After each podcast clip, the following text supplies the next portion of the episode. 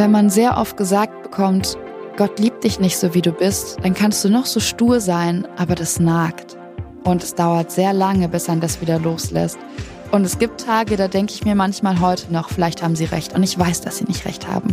Und ich, ich will das auch gar nicht mehr in meinem Kopf haben. Aber es dauert lange, das loszuwerden.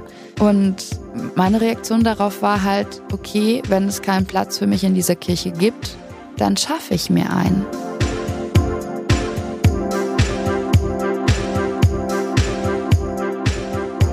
Hallo ihr Lieben, herzlich willkommen zu einer neuen Folge Hard to Hard. Mein Name ist Lina und heute widmen wir uns dem Glauben. Das mache ich wie immer nicht alleine.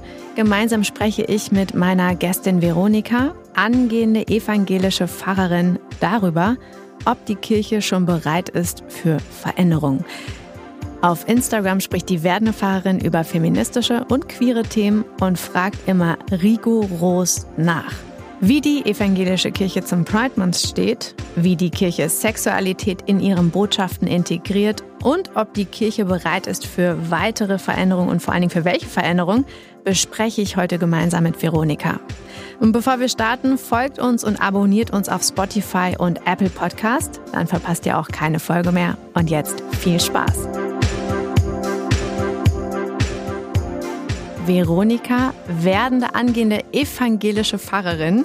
Ich freue mich sehr, dass du hier bist, dass du hier ähm, zu dieser humanen Zeit um 9 Uhr, fast Gottesdienstzeit, mit mir hier im Studio sitzt. Herzlich willkommen, Veronika. Schön, dass du da bist. Hallo Lina. Ja, eine ganz ungewohnte Situation auf einmal wieder, ne? so richtig mit Menschen in einem Raum zu sitzen. Ja, auf jeden Fall. Deswegen freue ich mich umso mehr, nicht nur, dass du jetzt hier sitzt, sondern auch auf das Thema. Ich muss sagen, in der Vorbereitung, das fand ich super spannend. Also mhm. wir haben in der Geschichte des Podcastes noch nicht mit einer angehenden Fahrerin oder Fahrer gesprochen. Mhm. Deswegen finde ich auch diese Verbindung unheimlich spannend und möchte auch sofort in das Thema am liebsten einsteigen. Na dann, let's go. Ähm, ich weiß nicht, ob du die Folgen kennst oder schon mal ein paar Folgen von uns angehört hast. Ja, ein bisschen reingehört. Ja, sehr gestern. gut. Dann weißt du aber auch, dass wir nicht immer sofort starten, sondern mhm. dass wir mit einem kleinen Vorspiel starten. Okay. Das heißt, ich stelle dir jetzt mal drei Fragen mhm. und ich würde dich bitten, einfach mal darauf zu antworten. Ich lasse das unkommentiert stehen und vielleicht kommen wir dann später nochmal drauf zurück. Mhm. Machen wir ganz entspannt. Der Pride Month für dich in drei Worten. Wahnsinnig wichtig, oh, das waren schon zwei. äh, wahnsinnig wichtig, äh, bunt und laut. Glaube und Kirche in fünf Jahren. Wie sollte das zusammenhängen und wie sollte das sein? Ähm, es sollte feministisch sein, es sollte sensibel sein für Diskriminierungsstrukturen in den eigenen Reihen und sie sollte weiterhin mutig sein, die Kirche, damit das weiter gut funktionieren kann. Jetzt stolper ich so ein bisschen über die Formulierung der nächsten Frage. Mhm. Ich stelle sie trotzdem. Darf eine Pfarrerin sexy sein? Ich bitte darum. Sehr gut. Also, warum sollte sie es nicht dürfen? Das frage ich dich. Ich finde halt, also die Vorstellung, dass PfarrerInnen nur mit Birkenstock und Filzschmuck rumlaufen können, ist irgendwie absurd. Wir sind ja trotz allem Menschen und wir sind Menschen mit sehr schönen Körpern und auch einem Sexualtrieb. Von daher natürlich dürfen Pfarrpersonen auch sexy sein. Ich stolpere so ein bisschen, weil Pfarrer, äh, PfarrerInnen mhm. oder du hast gesagt Pfarrpersonen, mhm. das ist wieder eine sehr schöne Umschreibung ähm, dessen, ne, und da geht es so ein bisschen auch direkt um das Thema. Ähm, das war nämlich meine Frage. Mhm. Also, wie bezeichnest du dich? Bist du angehende Pfarrerin oder sagst du. Ich bin nicht binär, aber ich verwende sie, ihr Pronomen und ich finde es vollkommen okay, Pfarrerin zu mir zu sagen. Ich versuche es halt nur genderneutral zu formulieren, weil ich weiß, dass es eben auch im Pfarramt Menschen gibt, die nicht sie, ihr oder er, ihn Pronomen verwenden. Und dann ist Pfarrperson oder Person im Pfarramt halt die inklusivste Beschreibung. Das stimmt. Über Personalpronomen werden wir vielleicht später auch nochmal mhm. sprechen. Ähm, ich habe das jetzt am Anfang schon so ein bisschen angedeutet. Also sehr viel Informationen in den ersten drei Sätzen. Äh, mhm. Äh, queer und Gender und äh, Pfarrerin und sexy und überhaupt. Also viele fragen sich jetzt wahrscheinlich, okay, um was geht's hier eigentlich? Mhm. Was ist das Thema und vor allen Dingen, was hat Veronika damit zu tun und was macht sie eigentlich? Ich bin mir sicher, dass viele deinen Instagram-Account oder dich als Person vielleicht nicht kennen. Mhm. Deswegen würde ich dich bitten, wir fangen erstmal an und sprechen jetzt einfach mal über dich. Ja? Mhm. Ähm, ich habe zum Einstieg, vielleicht fange ich damit mal an, ich habe einen Instagram-Post gelesen. Also nicht okay. nur einen, sondern mehrere. Und ich habe mir die Caption einmal angeguckt von einem, ähm, von dem ich finde, dass das sehr gut zusammenfasst, wie du bist und wie du dich beschreibst. Ich werde mhm. das jetzt einfach mal vorlesen. Sehr gerne. Ich werde Pfarrerin. Ich sehe großartig aus in sexy Klamotten und ich bin deshalb genauso ernst zu nehmen wie meine großartigsten KollegInnen in Birkenstocks und Filzschmuck. Mhm. Ich mache Party, shake meinen Hintern, liebe Sex und liebe Gott. Nichts verbietet mir das. Nichts davon schließt sich aus. Das bringt ziemlich gut auf den Punkt, wie du dich beschreibst. Ja. Und jetzt ähm, würde ich einfach mal dich bitten, was, was habe ich jetzt hier vergessen? Was hast du vielleicht auch vergessen in deiner Caption zu sagen? Und was möchte man oder sollte man über dich noch wissen ergänzend? Das Ding ist ja, so eine Insta-Caption ist verdammt kurz, stelle ich immer wieder fest. Und es passt nicht so viel rein. Ich habe diesen Post abgesetzt, weil mir immer wieder vorgeworfen wurde, dass ich mich zu sexy zeige oder dass, wie du vorhin gefragt hast, eine Pfarrerin sowas nicht darf. Und ich verstehe nicht, warum man das nicht dürfen sollte. Ich bin ähm, viel intersektional feministisch unterwegs, mache viel im Bereich Queer-Feminismus und mir ist es wahnsinnig wichtig, ganz deutlich zu machen, dass natürlich eine Pfarrperson nicht losgelöst ist von der Gesellschaft und alles darf, was andere Menschen auch dürfen. Ähm, was mache ich sonst?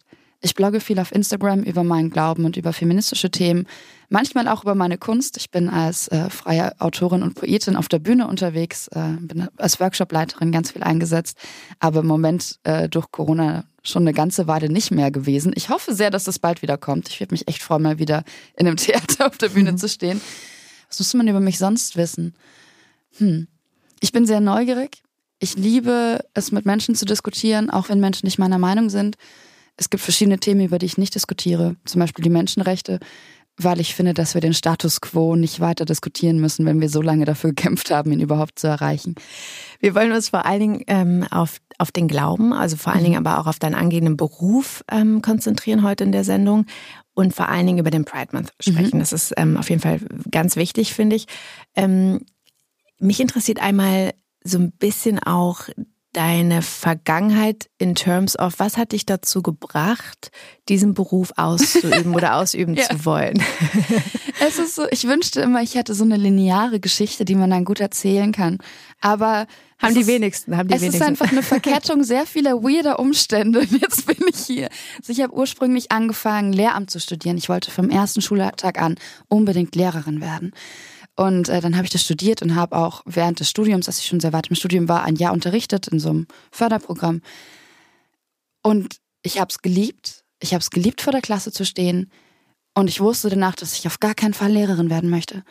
Weil mich dieses Schulsystem so abgefuckt hat und weil es mich so fertig gemacht hat zu sehen, dass da Kinder aus, aus äh, Verhältnissen, die einfach nicht förderlich waren für dieses Schulprogramm, einfach durchs Raster fallen lassen wurden. Ich, ich wollte da nicht zugucken, es ging nicht. Und dann stand ich da und war so, shit, was machst du denn jetzt? Weil ich einfach mir nie darüber Gedanken gemacht habe, was ich sonst alles kann und möchte und gut finde. Und ich habe äh, Religionslehramt studiert, weil ich das Thema spannend finde. Ich finde es einfach total interessant, was Leute daran begeistert und war eh dann viel mit den TheologInnen so verkettet und war auch in der Fachschaft ganz lange. Und dann fragte ich irgendwann einen Kommilitonen, ey, sag mal, kannst du dir vorstellen, dass ich Pfarrerin werde? Und diese Kommilitone fing einfach lautstark an zu lachen und meinte, das will ich sehen, das wird lustig. und dann dachte ich mir so, ja, warum eigentlich nicht? Also ich bin echt schon weit in diesem Studium und mir ist Kirche wichtig. Und dann habe ich angefangen, das zu studieren. Ähm, und jetzt bin ich hier. Ich habe in München angefangen, habe in Berlin jetzt mein Studium zu Ende geführt, schreibe jetzt dann Examen und dann werde ich hier in Berlin noch bleiben und in die Kirche gehen. Und wann genau ich irgendwie zum ersten Mal gedacht habe, dass das eine Option ist, du, ich kann es dir gar nicht sagen. Es war so ein schleichender Prozess irgendwie. Ich habe angefangen, mich halt durch mein Studium viel mit meinem Glauben auseinanderzusetzen und bin in meinem Glauben auch nochmal ganz anders gewachsen, weil ich die Möglichkeit hatte, Dinge zu reflektieren und zu verstehen, dass ich einfach nicht alles glauben muss, was in der Bibel steht und dass ich das Wissenschaft und Wissenschaft cool finden voll okay ist und sehr wichtig ist auch im Studium. Und ähm, ja, ich bin heute ganz froh, weil ich glaube, dass ich in dieser Kirche viel bewegen kann und das ist auch mein Ziel bei der ganzen Sache. Mhm. Du beschreibst dich selbst als nicht binär. Mhm. Viele kennen den Begriff, äh, lass uns da nochmal gerne drauf eingehen. Mhm. Was, was bedeutet das genau? Und vor allen Dingen, was ähm, hat da vielleicht auch deine, deine Berufswahl letztlich, vielleicht auch dein Glaube damit mhm. zu tun, ähm, dass du vielleicht auch früh erkannt hast, nicht binär zu sein? Also nicht nicht binär zu sein. Mhm. Also nicht binär bedeutet grundlegend erstmal, dass sich eine Person außerhalb des Binärspektrums identifiziert, das heißt außerhalb des äh, Spektrums Mann und Frau. Unter nicht-binär, das ist auch ein Sammelbegriff, fallen ganz, ganz viele Gender-Identitäten, also Agender zum Beispiel oder Genderfluid fallen da auch mit drunter. Ähm, dass ich nicht binär bin, habe ich entdeckt dadurch, dass ich mich ganz lange nicht zugehörig gefühlt habe. So, ich habe als Kind oft gehört, Mädchen machen sowas nicht, Frauen machen sowas nicht. Und ich fand es da schon seltsam irgendwie, weil warum sollte, also warum sollte ich das nicht machen? Und was heißt dieses Wort Frau eigentlich? Und es ist nicht so, dass ich irgendwie alle Genderrollen von Frauen ablehne, aber es ist so ein bisschen wie mit dem falschen Namen gerufen werden. So voll schön, aber betrifft mich einfach nicht, bin nicht ich. Und äh, ich komme aus Bayern, aus einem sehr kleinen Ort, ganz weit im Süden. Da gibt es sowas nicht. Also es gibt es bestimmt, aber es wird halt nicht drüber gesprochen. Und als ich dann angefangen habe, mich mit Queerfeminismus auseinanderzusetzen und mir jemand diese Gender Identity gezeigt hat, war ich so, boah, krass, es gibt mehr Leute, die so sind wie ich. Ich wusste das nicht. Und es hat sich einfach richtig angefühlt. Wie alt warst du da? 20, glaube ich. Mhm. Wie alt bist du jetzt? 26. Mhm. Das heißt, das ist ja schon noch eine, eine, eine prägende Zeit eigentlich. Und eigentlich Total. so gesehen noch nicht so lange her. Nee. Aber irgendwie doch auch lange ja. her, wenn man sich mal überlegt, wann dieses Thema so vermehrt lauter ja. auf, der, auf der politischen Agenda ja. Ähm, ist. Also es, äh, natürlich gibt es das schon länger, aber wie du gerade gesagt hast, oh, da gibt es mehrere, die darüber reden. Das ist für viele vielleicht auch immer noch neu. Ja, voll. Deswegen finde ich das umso spannender, dass du diese wenn ich das immer von außen jetzt völlig unreflektiert, mhm. ja, so dieses Kirche, Institut und dann aber, wenn ich dich jetzt hier so auch erlebe, wie du dich auch beschreibst, eben gerade diese Instagram-Caption mhm. gelesen und gehört, ähm, das sind ja Dinge, die erstmal auf den ersten Blick gar nicht zusammenpassen. Aber warum passen sie denn nicht zusammen?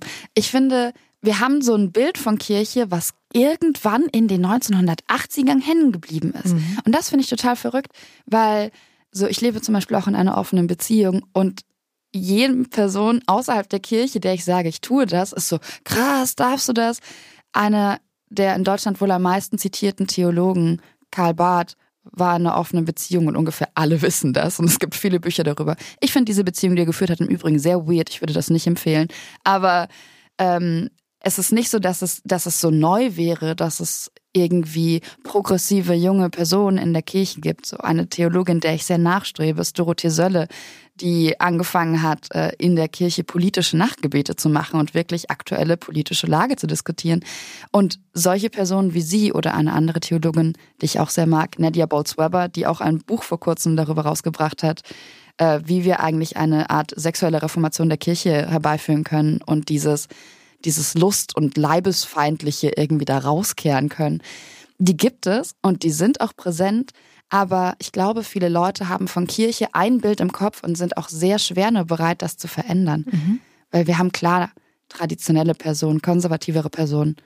Aber wenn ich mir die Leute angucke, die zum Beispiel online über ihren Glauben schreiben, so die digitale Kirche, die ist so divers und, und jung und hat so krass gute Ideen. Und ich wünsche mir manchmal, das würde öfter gesehen werden. Das ist ja genau das. Deswegen auch umso besser, dass wir direkt in die Diskussion einsteigen, das soziale Konstrukt. Also auch mhm. das Bild, das von außen, das wir haben, das ja. uns irgendwie ein, eingetrichtert wird. Ja, ja von, von in der Grundschule schon, ja. Ähm, dann geht man in die Kirche, dann sieht man tatsächlich natürlich auch, man, wir sind geprägt, ja, das ist auch, entspricht tatsächlich so ein bisschen meinem Bild, was ich von der Kirche zumindest ganz früh mhm. gelernt habe. Ähm, und deswegen ist jetzt so ein bisschen die Frage, ähm, es gibt ja immer noch viele ältere Menschen in der mhm. Kirche. Ähm, da würde mich mal interessieren, wie ist denn da so der Stretch? Also wie wirst du da eigentlich aufgenommen? Du hast gerade auch gesagt, du gehst dann hier in die Gemeinde in Berlin. Mhm. Ähm, in welche Gemeinde gehst du? Äh, Tiergarten, Moabit. Da also okay, ganz da schöne ich, Gemeinde. Ja, aber da, da, weiß ich jetzt zum Beispiel nicht, wie sozusagen der Altersdurchschnitt da ist. Aber Gut was gemischt. ich ja, ja, ja, umso besser, umso besser. Ähm, und das sind natürlich auch, ähm, ich glaube, es ist kein Geheimnis zu sagen, dass die Kirche nicht mehr so viele Anhänger hat, wie es vielleicht Nein. vor ein paar Jahren war. Und mhm. dass natürlich auch die Menschen immer älter werden. Und deswegen ist so ein bisschen die Frage, wie man damit umgeht. Ja, also ich glaube, dass ähm, schon, wie du sagst, auch viele durchaus sehr offen sind mhm. und natürlich auch ähm, die, die Kirche als Institution ähm, sich der Moderne ein bisschen in Anführungszeichen anpassen muss, vielleicht auch. Ja, auf alle Fälle. Ähm, Und deswegen ist es so spannend, finde ich, dass du da ja mit deinen Kolleginnen und Kollegen ganz, ganz, ganz viel frischen Wind reinbringst, mhm. ja. Ähm, aber wie, wär, wie wird es aufgenommen in der Gemeinde? Also wie ist der, ist der gibt es da Zuspruch? Äh, werdet ihr diskriminiert? Erzähl uns mal, führ uns da mal so ein bisschen ein, wie so der Vibe ist in der Gemeinde, in deiner zukünftigen Gemeinde. Also äh, in welche Gemeinde ich zukünftig zum Arbeiten komme, weiß ich nicht. Das wird mir zugeteilt nach dem Examen, da bin ich aber sehr gespannt drauf. Ähm, grundsätzlich ist es ein bisschen so eine so ein Versuch einer Scherenbewegung. Wir versuchen von der einen Seite ganz viele neue, junge, progressive Impulse reinzubringen, aber niemand von uns versucht ja zwangsläufig jetzt irgendwie alles abzuschaffen, was wir an Tradition haben, sondern man muss schon für die Leute, die in der Kirche sind, die diese Tradition brauchen und schätzen, die auch irgendwie bewahren können. Und gleichzeitig muss man ein neues Angebot schaffen für Menschen, die eben sagen, ich kann damit gar nichts anfangen, was ihr da am Sonntag macht, keine Ahnung, was das soll. Und deswegen arbeiten wir eigentlich sehr gut mit vielen Leuten zusammen, die eher so auf der traditionellen konservativen Seite sind. Aber natürlich gibt es da auch Widerstände. Ich finde es aber ganz wichtig zu sehen, dass wir nicht gegeneinander arbeiten, sondern wir arbeiten ja miteinander daran, dass Menschen sehen können, dass Kirche eben auch eine, eine Institution ist, die sehr, sehr gesellschaftspositiv aufgenommen werden kann, die ganz viel möglich machen kann, die Räume zur Verfügung stellt und die auch sich selbst weiterentwickelt. Und auf der anderen Seite möchte ich niemanden aus ihrer geistigen Heimat rausschmeißen, weil mir das auch wahnsinnig wichtig ist. Ähm, was erleben wir sonst so? Ich weiß noch, ich war im Praktikum, das war sehr lustig, äh, damals noch in Bayern, in Nürnberg. Und ich war super aufgeregt, weil ich mit einer, einer nicht-binären Person zusammen war, die ähm, von außen als Frau gelesen wurde. Und ich hatte das meiner Mentorin schon gesagt und ich war so ein bisschen so, oh, ich weiß nicht, was die jetzt sagt und vielleicht findet sie scheiße. Und diese Kirchengemeinde war relativ alt, also Altersdurchschnitt relativ hoch. Und dann habe ich äh, diese Person einfach irgendwann mitgebracht und war so, ja, das ist meine Partnerperson. Und alle waren super nett zu ihr. So die ganzen Damen vom Kirchencafé waren so, hallo, setz dich doch, hier ist du ein Stück Kuchen. Ja, erzähl mal, ja, schön ist das. Und da fand ich es auch schön zu sehen, dass ich so ein bisschen über mein eigenes Vorurteil gefallen bin. Weil nicht alle älteren Leute in der Kirche sind automatisch ablehnend, sondern ganz viele sind sehr interessiert und sehr freudig daran zu sehen, was da für neue Leute reinkommen. In meinem Insta-Following habe ich Menschen zwischen 12 und 60, würde mhm. ich sagen. Mhm. Und ich habe einige ältere Leute, die mir regelmäßig schreiben und danach mal, sag mal, was heißt denn das jetzt? Ah ja, gut, dass ich es jetzt weiß, weil dann kann ich das auch machen. Und ich mag das. Ich mag das, diese Diversität zuzulassen und zu sehen, dass da ganz viele verschiedene Menschen mit verschiedenen Geschichten zusammenkommen und trotzdem versuchen wollen, miteinander einen Raum zu finden. Zum Thema progressiv sein und neue Themen reinbringen. Lass mhm. uns mal so ein bisschen über das Thema Sexualität und Kirche mhm. sprechen. Ähm, das ist auch, und da bin ich jetzt wieder völlig mit meiner alten Brille. Ähm, wenn ich jetzt an Kirche denke, dann mhm. denke ich nicht unbedingt als erstes an Sex, mhm. sondern eher. Ist auch gut so. vielleicht eher hm, auch nicht Anti-Sex, aber es ist mhm. zumindest so ein bisschen, äh, es mhm. ist vielleicht so nicht ah, ein bedrückendes Verhältnis. Ich kann es gar mhm. nicht richtig ausdrücken, ja. In gewisser Weise gehört es aber natürlich total zusammen, weil Sexualität ähm, gehört zum uns, Menschenleben. Erhält unserem Leben, genau. Es ja. ist für uns als, als Wesen ganz, ganz essentiell. Ähm, ich glaube, das können wir alle nicht abstreiten. Deswegen ist da so ein bisschen die Frage, wie ist denn deine Auffassung zum Thema Kirche und Sexualität mhm. oder generell auch, wenn es um sexuelle Ausrichtung geht und ähm, wie reagieren die Menschen, mit denen du dann in einem Kirchencafé oder wo auch mhm. immer sitzt, auf diese Themen, wenn du vielleicht auch offen über deine sexuelle Orientierung sprichst? Mhm. Da ist es super wichtig zu unterscheiden zwischen katholischer und evangelischer Kirche. Ich bin evangelisch, ich werde in der evangelischen Kirche arbeiten. Ich kann nur aus meiner Erfahrung sprechen. Meine katholischen KollegInnen haben da nochmal ganz andere Erfahrungen zu berichten. Für mich ist das so, ich gehe sehr selbstverständlich mit diesem Thema um, weil ich möchte, dass das Thema Sexualität irgendwie nicht schambesetzt oder irgendwie so aus der Schmuddelecke kommt, sondern ich möchte, dass wir da komplett selbstverständlich und aufgeklärt drüber sprechen. Und ich habe die Erfahrung gemacht, wenn man aufgeklärt und selbstverständlich über Themen spricht, nehmen sie Leute auch einfach an gerade das Thema Queer sein oder LGBTQ in der Kirche hat sich brutal gewandelt in den letzten Jahren. Also ich glaube, außer einer Landeskirche, das sind so die Organisationsstrukturen in Deutschland, trauen alle, also segnen alle Landeskirchen in einem öffentlichen Gottesdienst auch queere Paare. Das finde ich einen guten Schritt. Ich wünsche mir da tatsächlich noch einen weiteren Schritt, aber das bin auch ich so. Ich möchte halt, dass meine Kirche super fortschrittlich ist und ganz weit vorne. Was wäre der nächste konsequente Schritt? Also eine Eheschließung zwischen Mann und Frau ist auch nur ein Segnungsgottesdienst. Da passiert kein Hokuspokus oder sonst irgendwas, sondern wir segnen Menschen durch und vor Gott. Ich weiß nicht, warum man einen begrifflichen Unterschied machen muss zwischen einer Trauung und einer Segnung, wenn es de facto derselbe Prozess ist. Ich möchte, dass wir da diese Machtstruktur noch abbauen, zu sagen, ja, aber das eine hat einen besonderen Namen und das andere heißt nur Segnung. Und ich möchte, dass das in allen Landeskirchen in Deutschland Trauung für alle heißt oder einfach nur Trauung. Ähm, und ich möchte ganz, ganz dringend, dass die EKD mit aufnimmt, dass es einen Antidiskriminierungsbeschluss gibt. Weil es gibt manche Landeskirchen, zum Beispiel Bremen, da ist das Gemeindesache. Es gibt äh, Landeskirchen, die noch immer wahnsinnig rückschrittlich sind und sich sehr diskriminierend verhalten. Und ich möchte, dass von der EKD da ein ganz, also von der Evangelischen Kirche Deutschland, dem Oberorganisationsstrukturdings. Wollte ich, ähm, wollte ich gerade fragen, nochmal für alle, die das nicht ja. die es nicht kennen.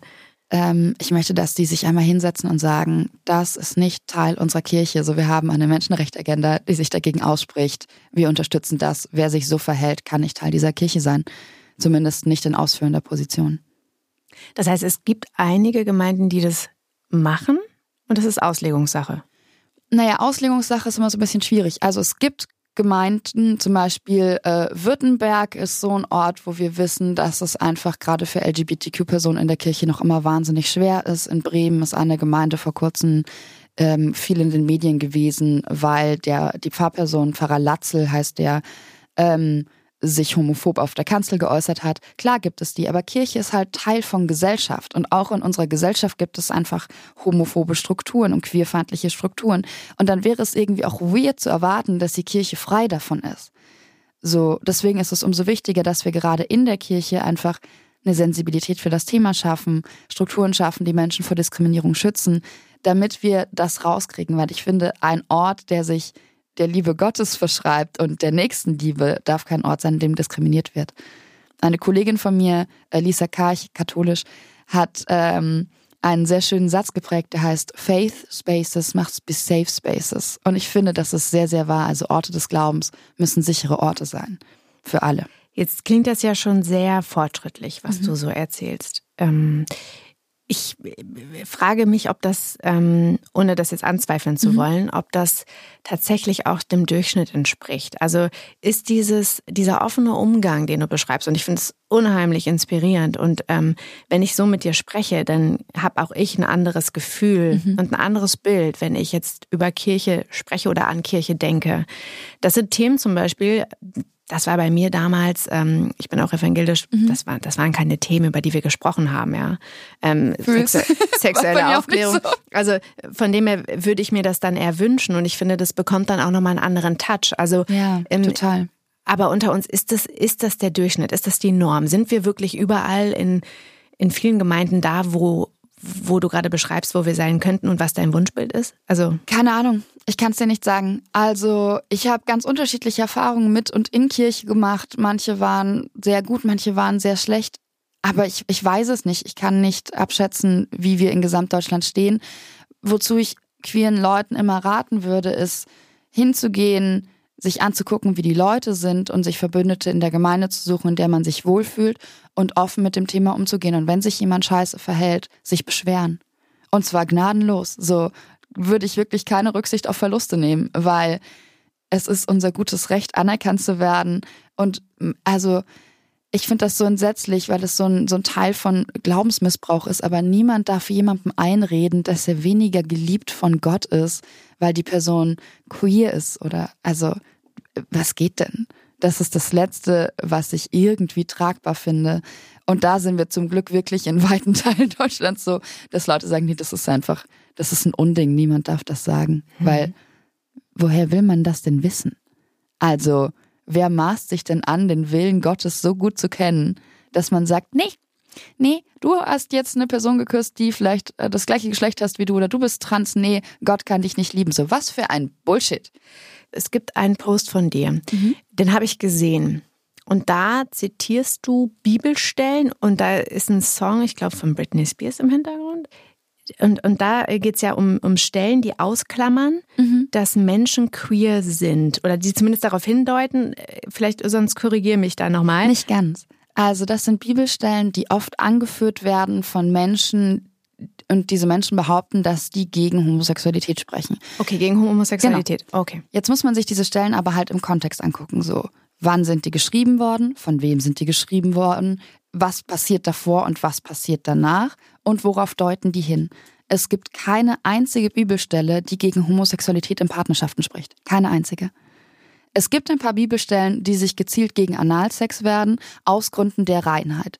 Jetzt war das früher so, dass die Reinheit der Glaubensgemeinschaft wahnsinnig wichtig war, weil nur wenn die Glaubensgemeinschaft rein war, konnte quasi zum Beispiel das Opfer, um Schuld von sich zu nehmen oder auch ein Gebet, eine Festfeier wirklich erfolgreich durchgeführt werden. So war die Überzeugung.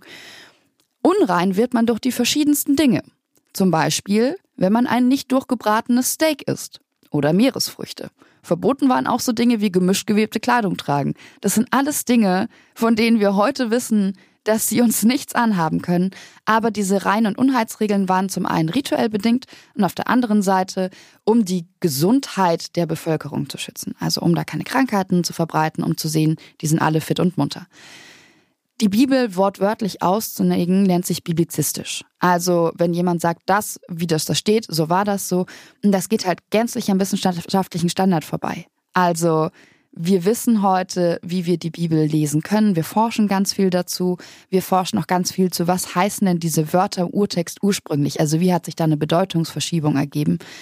Und wenn wir heute diese Stellen lesen, dann können wir die einordnen. Ich finde es unverhältnismäßig, unwissenschaftlich und absolut unverschämt, wenn jemand diese Stellen hernimmt, um zum Beispiel schwule Paare zu diskreditieren. Das geht einfach nicht. Mhm. Und wir haben uns heute ja auch gänzlich weiterentwickelt zum Thema Partnerschaft. Also wenn man sich Partnerschaften im Alten und im Neuen Testament anguckt, dann sind das sehr klare wirtschaftliche Partnerschaften, die unter einem ganz anderen Kontext geschlossen wurden. Romantische Liebesbeziehungen kennen wir noch gar nicht so lange als Gesellschaft. Die sind relativ neu. Also ich würde sagen 19, 20? Nee, no? die sind noch älter. Noch also älter? Ein bisschen älter. So ein bisschen über 200 Jahre. Cool. Ja. So, dann haben wir das. Wenn wir versuchen, diese Standards an die Bibel anzulegen, dann sehen wir schon, da kommen wir gar nicht zusammen. So, die Bibel spricht nicht von Liebesbeziehungen oder nur sehr wenig und die Bibel spricht von ganz anderen sozialen und kulturellen Verhältnissen. Wenn man diese Bibelstellen jetzt nehmen möchte, um homosexuelle oder queere Menschen zu verunglimpfen, kann man das schon machen, aber dann offenbart man halt viel mehr darüber, was man selbst für ein homophobes Arschloch ist, als darüber, was die Bibel eigentlich sagt. Das heißt, ganz wichtig, diese Bibelstellen immer auch im Kontext verstehen. Ja, auf alle Fälle. Mhm. Okay, jetzt haben wir schon sehr viel über Sexualität gesprochen, mhm. auch über Queer sein und aber auch über den Pride Month. Lass uns da nochmal so ein bisschen mehr reingehen. Ähm, erstmal ist das Thema Pride Month zum Beispiel aktuell ähm, ein Thema in der Kirche, Voll. in Kirchen. Also Voll.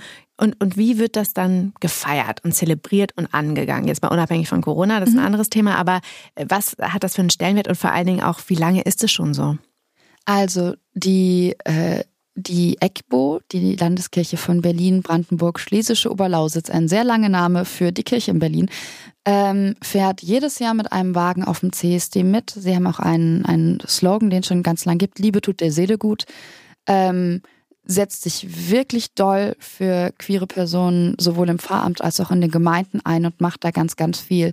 Pride Month ist für uns alle wichtig, weil wir natürlich sensibel dafür werden wollen, was die Kirche für Scheiße gebaut hat in der Vergangenheit, gerade zum Thema Queer sein. Und aber auch, weil wir gemeinsam die Erfolge feiern wollen, die für queere Menschen in den letzten Jahren geschehen sind. Das heißt, wir kümmern uns da schon alle drum, uns ist das lustig. Äh, wir kümmern, lustig und wichtig. Lustig und wichtig. ähm, wir kümmern uns da schon alle drum, uns ist das wichtig. Das ist aber natürlich je nach Kirchengemeinde, Kirchenkreis unterschiedlich gestaltet. In der digitalen Kirche ist der Pride Month immer sehr schön. Äh, es wird viel zum Thema gemacht. Ähm, ich habe zum Beispiel, ich bin Mitglied im feministischen Andachtskollektiv, kurz FAK. Und wir feiern den Pride Month jedes Jahr mit einer Andacht von und mit äh, und für queere Personen. Und da freue ich mich jetzt schon wieder drauf. Wann ist das?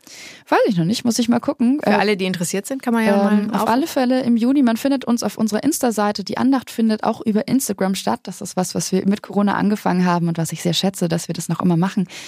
Ähm, und da kündigen wir das an und äh, führen das durch. Und wenn ihr neugierig seid, schaltet gerne mit ein.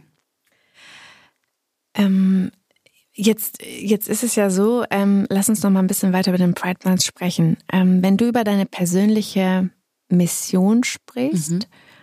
was ist dein, deine Agenda als Pfarrerin? Also auch Bezug, in Bezug auf den Pride Month, weil ich frage mich gerade, ob du vielleicht ein anderes Angebot hast als ja, andere Pfarrerinnen, weil du natürlich einfach nochmal ganz anders auch selbst sozialisiert bist, aber natürlich auch eine andere sexuelle Orientierung hast. Darüber haben wir gesprochen. Ähm, also was steht da jetzt bei dir auf der Agenda? Das würde mich nochmal so interessieren. Als ich beschlossen habe, Pfarrerin zu werden und als ich angefangen habe, das zu studieren und dann mit meiner äh, Ex-Freundin zusammengekommen bin und äh, äh, habe ich viel, viel negative Sachen erlebt in der Kirche. Was und, zum Beispiel? Äh, ich wurde angeschrien auf dem, auf dem Uniflur, dass das so noch nicht ginge und äh, dass, dass man, wenn man so ist, doch nicht die Kirche repräsentieren darf und so. Auf also, dem Uniflur? Ja. Das heißt, es waren noch nicht mal Menschen, also ohne das jetzt irgendwie einzuordnen. Das waren TheologInnen, also, TheologInnen also The Studierende, also Theologiestudierende, die das mitbekommen hatten. Und das war echt erschreckend. Und dann bin ich auch, also ich habe die Uni gewechselt, bin auch sehr bewusst nach Berlin gegangen, ähm, weil Berlin einfach eine sehr queere Stadt ist und ich wusste, dass die Fakultät hier in Berlin sehr liberal ist und total offen für sowas und auch mehrere queere Personen im Lehrkörper hat zum Beispiel, was auch für mich einfach schön ist.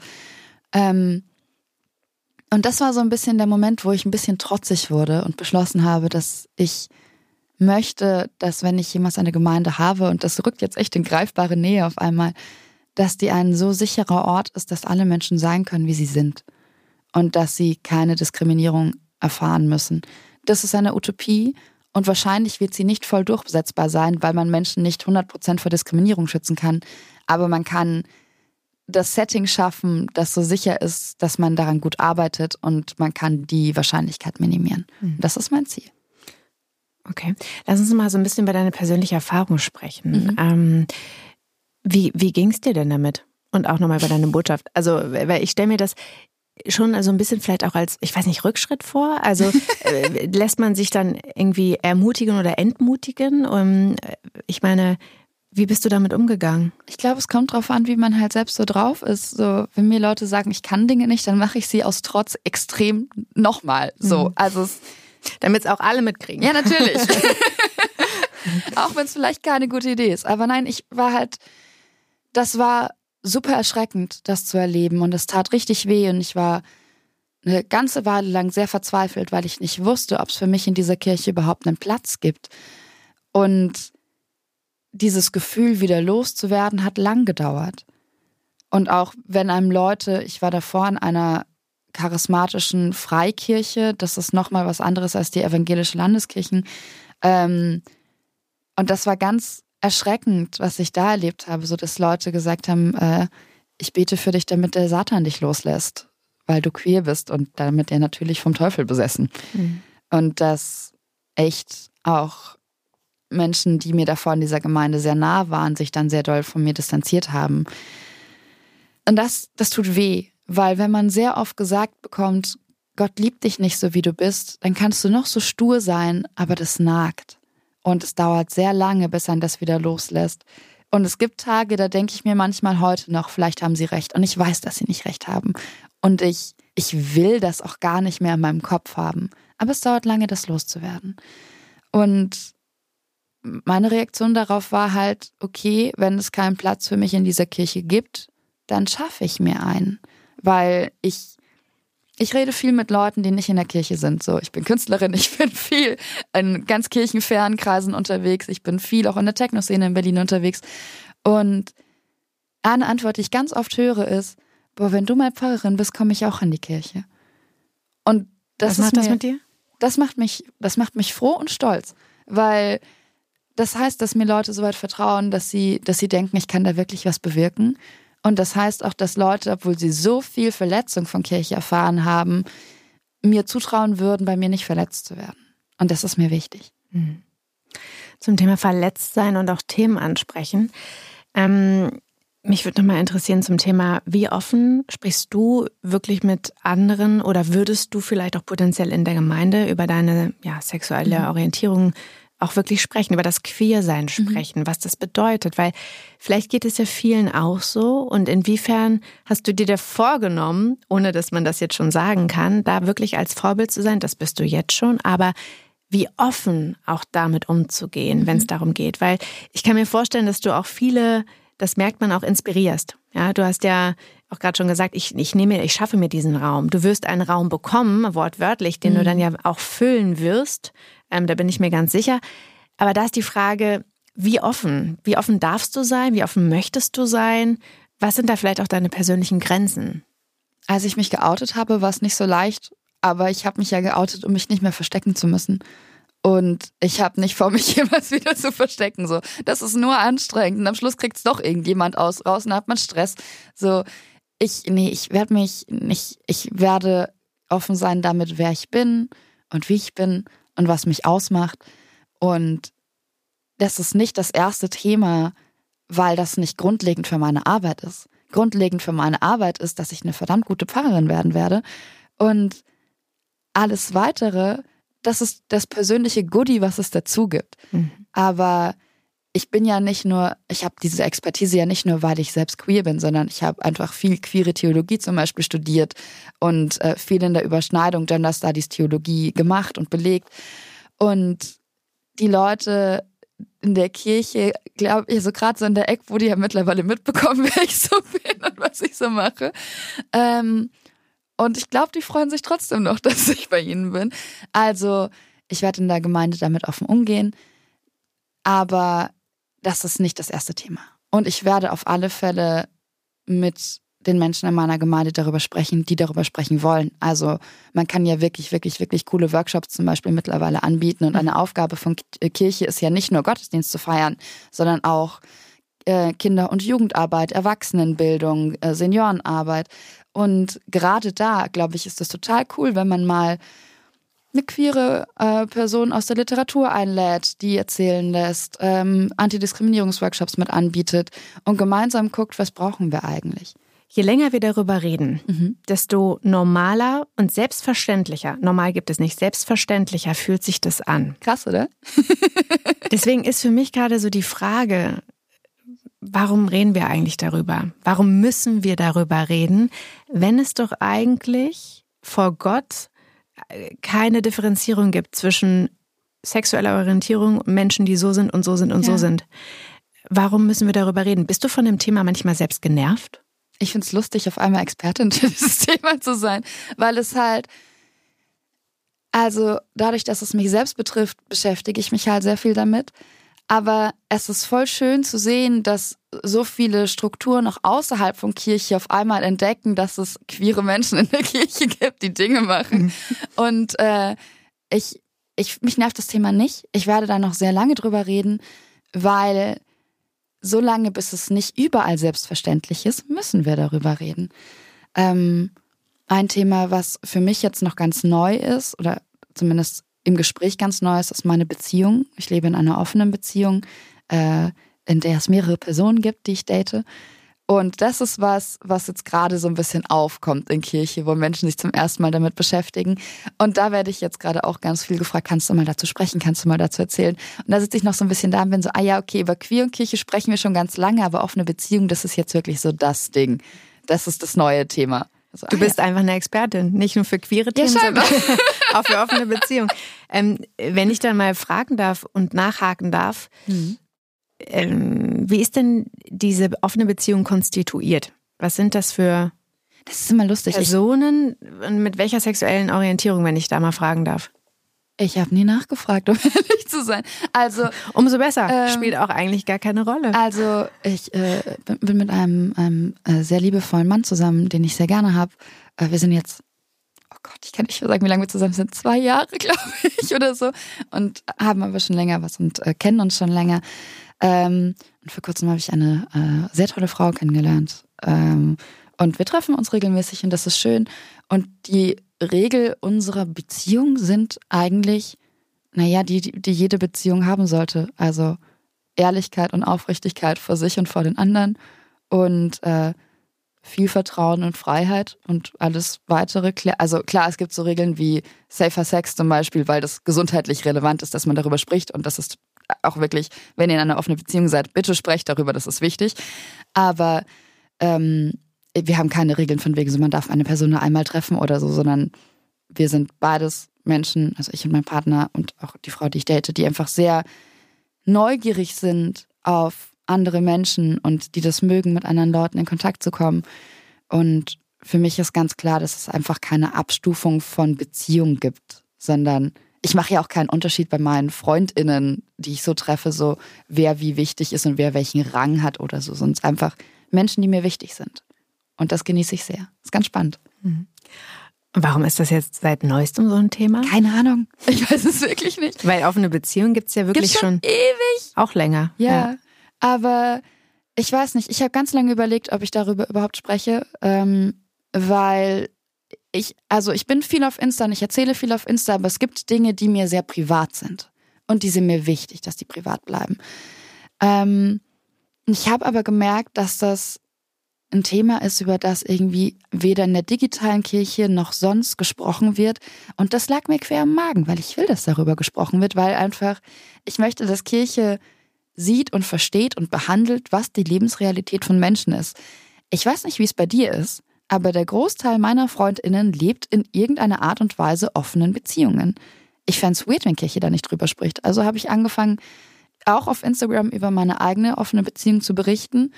Seitdem weiß ich, wie viele Menschen in der Kirche, auch im Pfarrhaus, in offenen Beziehungen leben und finde es wirklich ein bisschen witzig fast schon, dass niemand drüber spricht, weil die Realität ist, diese Leute gibt's, die Leute sind da und die machen das. Es spricht noch keiner drüber. Fühlst du dich als Vorbild? Äh, manchmal fühle ich mich so ein bisschen als Exotin. also es ist echt, ich, also ich will um Himmels Willen niemanden zwingen, darüber zu sprechen, weil es einfach noch immer ein privates Thema ist und auch ein Thema, für das man viel Unverständnis ernten kann. Aber boah, ich wäre so dankbar, wenn mal eine andere Pfarrperson außer mir auch noch sagen würde, hallo, ja, hier ich, damit ich diesen Exotenstatus verliere. Mhm. Weil es gibt diese ganzen Menschen und ich würde mich voll freuen, wenn wir irgendwann einfach mit einer kompletten Selbstverständlichkeit sagen würden, ja, ich lebe in einer offenen Beziehung, easy going. So. What's the deal? Ja, genau.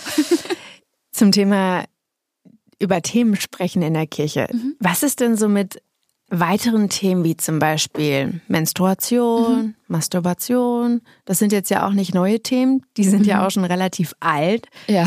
Wie, aber wie ist es mit solchen, mit solchen Themen? Sind die auf der kirchlichen Agenda? Würdest du über die, diese Themen in der Predigt sprechen? Klar.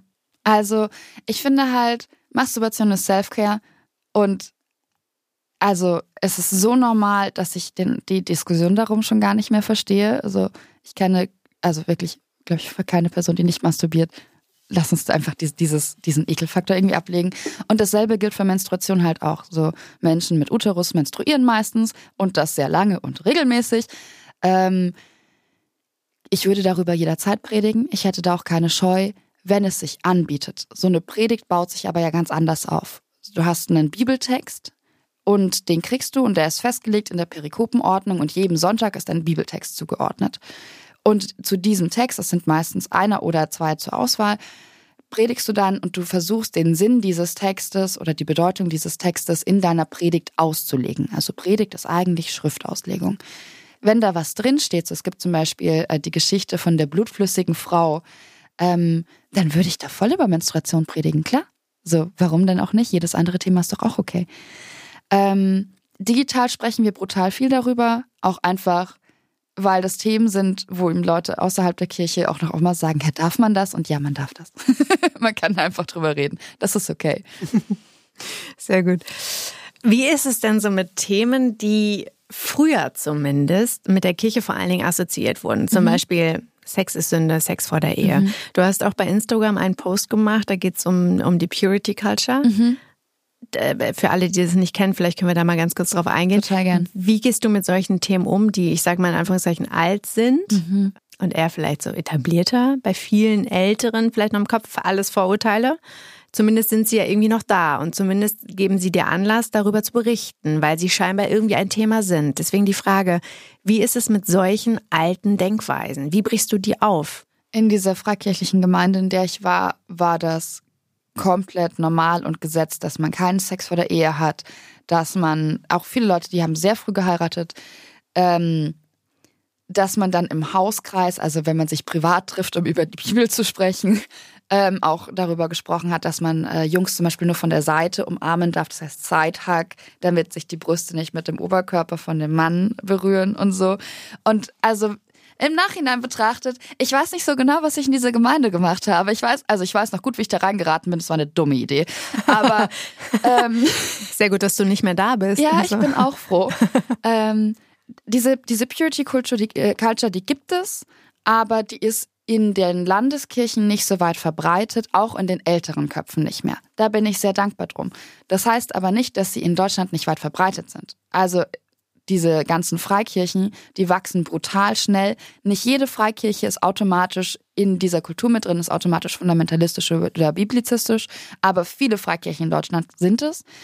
Und dann müssen wir drüber reden, weil diese ganze Kultur, die damit einhergeht, ist wahnsinnig misogyn und zum Teil sehr gefährlich, weil man einfach Heranwachsenden, also ich weiß nicht, ob du dich an deine Pubertät erinnern kannst, aber meine Pubertät war schon auch sehr körperfokussiert. Also ich war sehr interessiert an, was da alles so passiert und überhaupt und wie funktioniert das und was ist schön.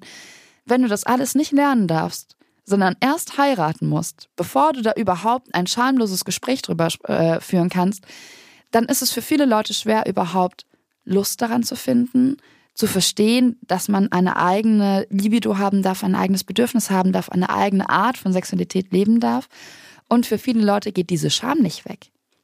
Das heißt, viele Leute empfinden Sexualität auch nach der Hochzeit, nachdem es dann erlaubt wäre, noch immer als total schambehaftet, etwas, worüber man nicht sprechen kann, was, was man nicht irgendwie frei haben kann. Und unabhängig davon ist die Art und Weise, wie das gelehrt wird, halt wahnsinnig frauenfeindlich. Von queerfeindlich will ich gar nicht sprechen, weil queer kommt einfach nicht vor. Es geht nur um Mann und Frau.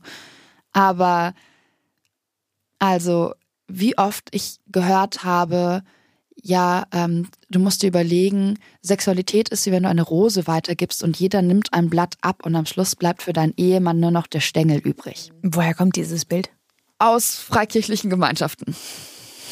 Okay. Oder ähm, überleg mal, ähm, ist so ein bisschen wie, wie ein Auto kaufen. Ähm, ist ja auch lieber einen Neuwagen als einen gebrauchten. Und das sind halt so unfassbar widerliche Bilder. So wirklich, ich krieg Gänsehaut, wenn ich davon erzähle. Mhm. Und es ist so wichtig, dass wir erkennen, dass diese Kultur einfach schädlich ist für uns als Gesellschaft, dass die schädlich ist für die Heranwachsenden, die in der leben und auch für die Erwachsenen, die in dieser Kultur leben. Für manche Personen mag das wunderbar funktionieren, weil sie vielleicht die perfekte Partnerperson gefunden haben und so heterosexuell sind und da irgendwie dann nach der Ehe einfach diesen, diesen Schamfaktor ablegen können. Aber für viele funktioniert das halt nicht. Und gerade deswegen ist es so wichtig, da auch in den Landeskirchen eine Sensibilität dafür zu haben, dass es diese Kultur noch immer gibt. Die kommt ursprünglich natürlich aus der Bibel, weil klar, wir legen die Bibel ja wortwörtlich aus in Freikirchen, zumindest in vielen Freikirchen.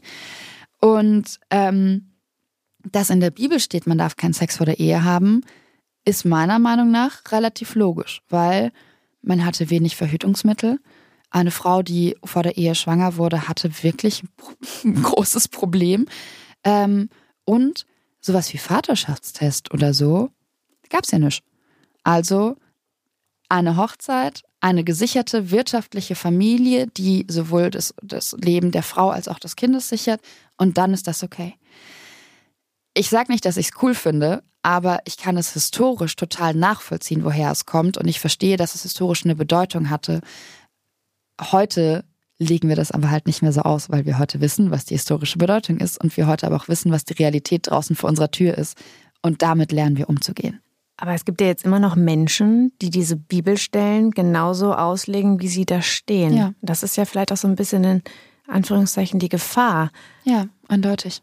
Du hast es vorhin so schön gesagt, die Auslegung von der Bibelstelle zeigt auch sehr viel über die eigene Persönlichkeit ja. und wie äh, jemand zu einem bestimmten Thema dann auch eingestellt ist. Das ist natürlich auch immer eine eigentlich super spannende, so ein spannendes Outing eigentlich. Oder? Ne? Also es ist auch eine gute, gute Menschenstudie. Ich frage mich halt nach wie vor, wie man auf die Idee kommen kann, dass wir von, von einer allmächtigen Gottheit geschaffen wurden, nach dem Bild dieser Gottheit, mit etwas so Wunderbarem wie Sex. Und danach zu sagen, nee, das ist aber nur erlaubt, wenn du verheiratet bist. Und alles andere ist verboten. So, wie kommt man auf diese Idee? Ich kann es nicht nachvollziehen. Das passt in mein ganzes Glaubenskonzept und in mein ganzes Gottesbild auch einfach nicht rein.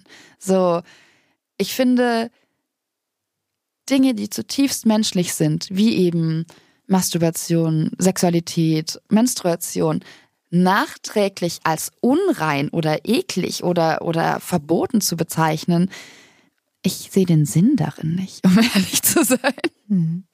Das sehen, glaube ich, viele nicht. Ja. Deswegen umso, finde ich persönlich, schöner und toller, dass du so offen damit umgehst mit diesen Themen. Vor allen Dingen, wenn man sich deinen Instagram-Account anguckt, da bist du ja sehr offen.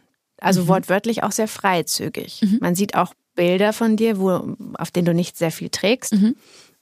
Was man machen kann, was man auch, also was man einfach machen kann. Mhm. Also warum sollte man jetzt irgendwie darüber reden? Aber lass uns trotzdem drüber reden. Mhm.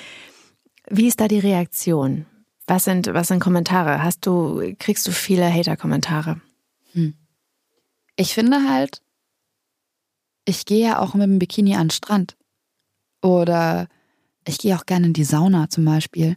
Ich auch. Also, fehlt mir im Übrigen auch. Ja, mir ich wünsche mir echt, dass sie wieder aufmachen jetzt dann bald. ähm, gerade wenn es so kalt ist draußen. Nee, also ich habe kein Problem mit meinem Körper. Ich finde, mein Körper ist sehr gut und Gott geschaffen. Finde ich auch. Wie cool das ist. Ähm, dann verstehe ich nicht, warum es mir verboten sein sollte, ein Foto davon online zu stellen. Ich achte sehr genau darauf, was man bei den Fotos, die ich online stelle, sieht, weil ich nachvollziehen kann, dass man sagt, yo, als Pfarrperson hast du einfach ein gewisses Amt inne und du musst so sein, dass Menschen dich ansprechen können, ohne dabei rot zu werden. Kann ich voll und ganz nachvollziehen. Aber ich erwarte von der Gesellschaft, dass sie mich ansprechen kann, wenn ich im Bikini am Strand sitze und dass sie nicht anfängt, meinen Körper mit irgendwelchen weirden Regeln zu belegen. Ähm, die Reaktionen darauf sind unterschiedlich, aber zu den größten Teilen sehr positiv. Viele Leute kommentieren noch gar nicht, wie ich aussehe, was ich sehr gut finde, weil mein Instagram vor allem davon lebt, dass ich sehr kluge Gedanken in die Captions schreibe und äh, mit meiner Community Thementage mache. Also Tage mache, wo ich mich wirklich komplett einem Thema widme, wo Leute Fragen stellen, wir gemeinsam drüber sprechen und wir einen Dialog starten. So möchte ich Instagram gerne bespielen und so macht mir das am meisten Spaß. Natürlich gibt es, wie überall im Internet, Trolle, die dann meinen, irgendwelche Sätze drunter zu schreiben, wie ähm, ja, Jesus kann dir gar nicht so wichtig sein, so nackt wie du bist. Und ich finde immer so ein bisschen so, ja, also Jesus hat auch mit SexarbeiterInnen am Tisch gesessen. Ich glaube nicht, dass er so ein Problem damit hätte, um ehrlich zu sein. Aber klar, es gibt immer Leute, die was dagegen haben. Ich habe die Erfahrung gemacht, dass wenn sehr, sehr konservative Menschen was dagegen haben, wie du lebst, dass man meistens auf einem ganz guten Weg ist. Ähm, und ich habe auch gelernt, mit Hass im Netz umzugehen. Also gerade als queere politische Person auf der Bühne zu stehen, so meine Texte, die ich auf der Bühne performe, sind auch im Internet zu finden. Die YouTube-Kommentare sind ein Sumpf des Grauens. Ich habe gelernt, damit umzugehen. Mhm. Und das ist auch wichtig, wenn man diese Arbeit macht, meiner Meinung nach, weil man, wenn man das alles an sich ranlässt, ich glaube, dann geht man kaputt.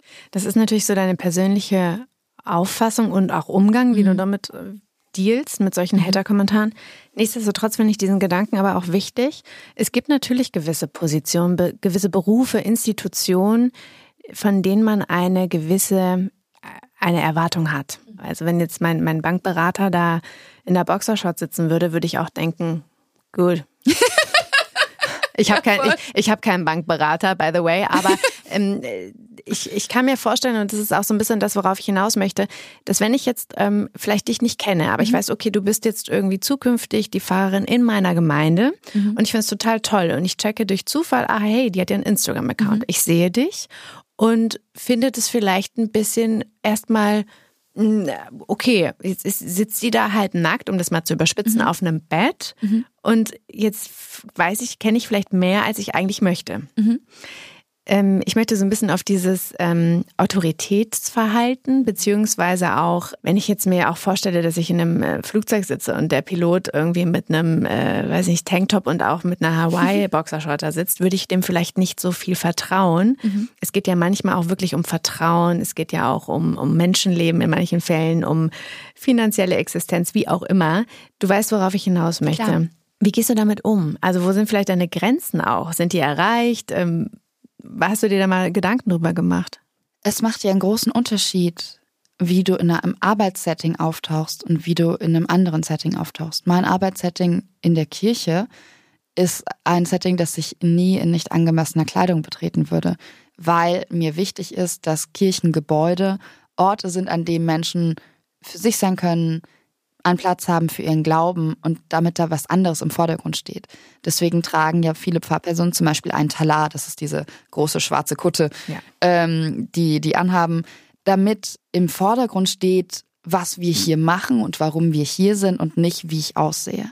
Und ich finde, da ist die feine Linie. Also es gibt Kleidung, die ich in der Kirche für nicht angemessen erachte, für mich selbst. Ähm, in vielen Kirchen sagt man zum Beispiel aus Respekt, hey, bitte verdeck deine Schulter und deine Knien, aber egal welches Geschlecht. Und mir zum Beispiel wäre relativ egal, in welcher Kleidung meine Gemeinde kommt. So, das ist cool. Whatever drives your car, mach dein Ding. Ähm, solange das so bedeckt ist, so im Bikini in der Kirche ist weder in Mallorca noch in Deutschland okay, so bitte macht das einfach nicht weil das halt ein Ort des Glaubens ist, wo Menschen sich darauf konzentrieren möchten und vielleicht nicht sehen möchten, wie großartig dein Bikini an der aussieht. Ähm, für mich als arbeitende Person ist dann aber ganz klar, ich und meine Persönlichkeit sind da schon anwesend, aber meine Kleidung kann da einfach neutraler sein. Das heißt, ich würde zum Beispiel in der Kirche kein Crop Top tragen, weil ich für mich persönlich das einfach nicht möchte, sondern ich trage dann keine Ahnung, eine Jeans und ein T-Shirt meistens oder halt irgendwie was, was bedeckter ist. Werden nicht online themenbezogen, das sind ja keine Bilder, die ich irgendwie random gepostet habe und drunter steht, hey sexy, sondern wenn ich online über äh, das Thema Sexualität, das Thema Körper und Körperwahrnehmung spreche, dann finde ich es komplett legitim, da auch eine angemessene Bildsprache zu wählen, die dazu gehört. Auf den Bildern sieht man nichts, was man am Strand nicht auch sehen würde aber das Setting ist ein anderes. Mhm. Und ich finde, okay, damit so zu arbeiten. Ich habe überlegt, ob ich das machen möchte, mit zum Schluss gekommen, ja, will ich, voll gut. Was meine Grenze ist, ich würde keine Nacktfotos von mir ins Netz stellen. Ich würde Nacktfotos machen lassen, weil ich die Ästhetik davon sehr schön finde, aber die gehören dann mir und vielleicht meinen Partnerpersonen und nicht dem Internet. Und es gibt definitiv eine, eine private Veronika, die nicht im Netz zu sehen ist. Also niemand weiß zum Beispiel, wie die Menschen aussehen, mit denen ich irgendwie so verkehre oder mit, äh, die ich date. Und das wird auch so bleiben. Das ist mir ganz wichtig. Mhm. Auch hier merke ich, es kommt ganz viel auf den Kontext an. Voll. Ja. Ähm, ich glaube, das ist äh, ein großes Learning zumindest aus der Sendung heute. Ich habe noch eine abschließende Frage. Nee, eigentlich noch zwei. Mhm. Ähm, erstens, würde Jesus Instagram benutzen? Gute Frage. Hm. Ich glaube, Jesus wäre zu beschäftigt. Ich glaube aber, die JüngerInnen würden Instagram benutzen, weil die Aufgabe ganz klar ist, äh, geht in die ganze Welt raus und verkündet meine Nachricht. Und ich finde, da ist Instagram ein Tool, was sehr, sehr gut dafür verwendbar ist. ähm, ich glaube, Jesus wäre zu busy mit, äh, mit Leuten essen, mit denen keiner reden möchte und äh, äh, Dinge lernen und äh, Tische durch die Luft werfen wahrscheinlich. Ähm, aber die Jünger würden das machen. Und dann würde ich sehr gerne noch einmal auf den Pride Month und auf die Kirche zu sprechen mhm. kommen. Einmal noch so ein bisschen abschließend mit Blick äh, auf die Zeit. Was ist jetzt so deine, deine abschließende Meinung zum Thema Pride Month und mhm. Kirche, die Verbindung dessen? Findest du, dass die Kirche aktuell einen guten Job macht, was das Thema Pride, Queer sein angeht, thematisiert? Und was ist vielleicht auch dein Wunsch für die Zukunft? Wohin sollte sich die Kirche noch mehr entwickeln? Die Kirche ist ja eine sehr große und sehr alte Institution und wie das so mit großen alten Dingen ist, die verändern sich ganz langsam.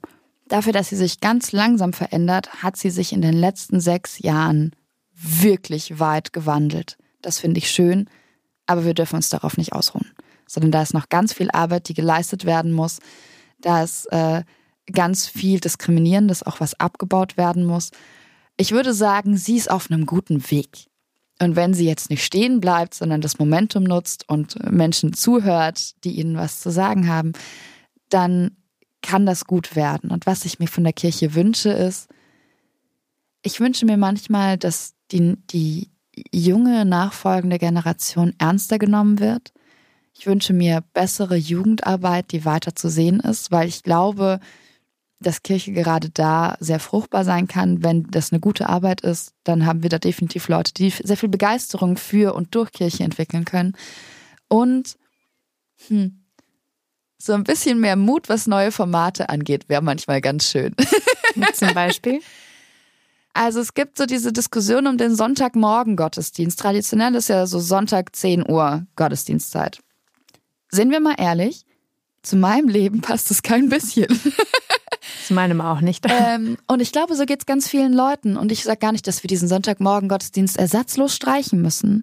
Aber man könnte ja zum Beispiel alle zwei Wochen einen Abendgottesdienst machen. Weil ich finde Abendgottesdienste total geil. Und wenn die Gemeinde cool ist, geht man danach noch ein Bier trinken. Mhm. Und dann kann man sogar mit der Pfarrperson in der Kirche und in der Bar quatschen. Kannst du das dann nicht selbst auch ein Stück weit bestimmen? Kommt so ein bisschen drauf an. Also als, als Pfarrerin in Ausbildung wahrscheinlich noch nicht. Wenn ich irgendwann eine eigene Gemeinde habe und dafür mit oder hauptverantwortlich bin, dann glaube ich, können wir darüber reden und dann wird es definitiv einen Abendgottesdienst geben. Für die LangschläferInnen unter uns. Das klingt sehr gut. Ähm, okay, jetzt kommt wirklich meine abschließende Frage. Hau raus. Wenn du heute sofort in diesem Moment irgendetwas an der Kirche ändern könntest, mhm. was wäre das? Ich würde eine, eine EKD-Wartesatzung schreiben, in der Diskriminierung aufgrund von, von Gender, äh, Sexualität, äh, Ethnie verboten ist und die viel strenger durchgreift, wenn die übertreten wird. Vielen Dank, Veronika, für dieses super inspirierende Gespräch. Ähm, ich habe tatsächlich sehr, sehr, sehr viel gelernt für mich. Ich glaube, ganz viele Zuhörerinnen und Zuhörer da draußen auch. Du hast mir zumindest das Thema Kirche ähm, auf eine andere Art und Weise nochmal ein Stückchen näher gebracht. Ähm, und ich glaube, diese Erkenntnis, dass ganz viel kontextabhängig ist und sich jeder äh, seinen Raum suchen kann innerhalb dieser großen, alten, traditionsreichen Institution ist, glaube ich, etwas, was, ähm, was das Ganze vielleicht ein bisschen moderner macht und auch ähm, hoffentlich länger am, am, ja, am Leben und am Laufen hält. Deswegen vielen Dank für diese Einblicke, vielen Dank für deine persönlichen Einblicke auch. Sehr gerne. Und ähm, für alle, die da draußen noch mehr wissen wollen, noch mehr lernen wollen und dir auch folgen wollen, wir vertaggen deinen Instagram-Account natürlich Dankeschön. in den Show Notes, ist ja ganz klar. Ähm, und falls ihr da draußen noch Fragen habt zu dem Thema, schreibt uns sehr gerne am podcast.amorelli.com. Wir beantworten die und leiten die vielleicht auch, wenn es dann an dich geht, auch Total direkt gern. weiter. Genau. Und ähm, ja, vielen Dank. Vielen Dank nochmal. Schön, dass du hier warst. Schön, dass wir uns hier in live getroffen Schön, haben. Schön, mal wieder im Studio gewesen zu sein. Und danke für das Gespräch. Und ähm, ich bin mir sicher, lass mich mal wissen, wenn du dann irgendwann in einer Gemeinde bist, wo du bist. Ähm, Mach ich. Vielleicht gucke guck ich mal vorbei. Ja. Sehr gut. Ja. Machen wir so. Machen wir so. Vielen Dank. Also hab einen wundervollen Tag, schönes Wochenende und dann alles Gute. Danke, bis bald. bis dann.